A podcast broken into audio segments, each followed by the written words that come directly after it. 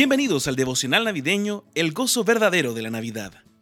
Este devocional está basado en el libro El gozo verdadero de la Navidad de John Piper y es provisto por la iglesia Cristo Redentor.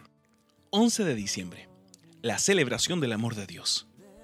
Juan 3:16 dice, porque tanto amó Dios al mundo, que dio a su Hijo unigénito, para que todo el que cree en Él no se pierda, sino que tenga vida eterna. En Juan 3:16 Jesús nos enseña que el Dios vivo es un Dios de amor. Deja que eso penetre en ti. El Dios vivo es un Dios de amor. Él ama. De todas las cosas que podríamos decir sobre Dios, podemos estar seguros de esto. Él ama. El mismo autor de Juan 3:16 dice en 1 de Juan 4:8, Dios es amor. Creo que esta frase significa por lo menos que dar y servir para el beneficio de otros es más piadoso que recibir y ser servido. Dios no tiene necesidades. Dios es dador. Dios es amor.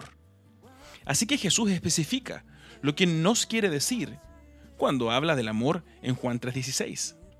Tanto amó Dios. Tanto aquí no significa una cantidad de amor, sino una forma de amar.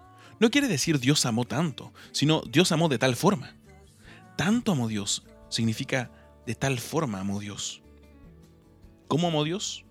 Nos amó de tal forma que dio a su Hijo unigénito. Y sabemos que este regalo consistió en que su Hijo fuera entregado al rechazo y a la muerte. Juan 1.11 dice, a los suyos vino y los suyos no lo recibieron. En vez de eso lo mataron. Jesús dijo sobre esto, yo te he glorificado en la tierra y he llevado a cabo la obra que me encomendaste.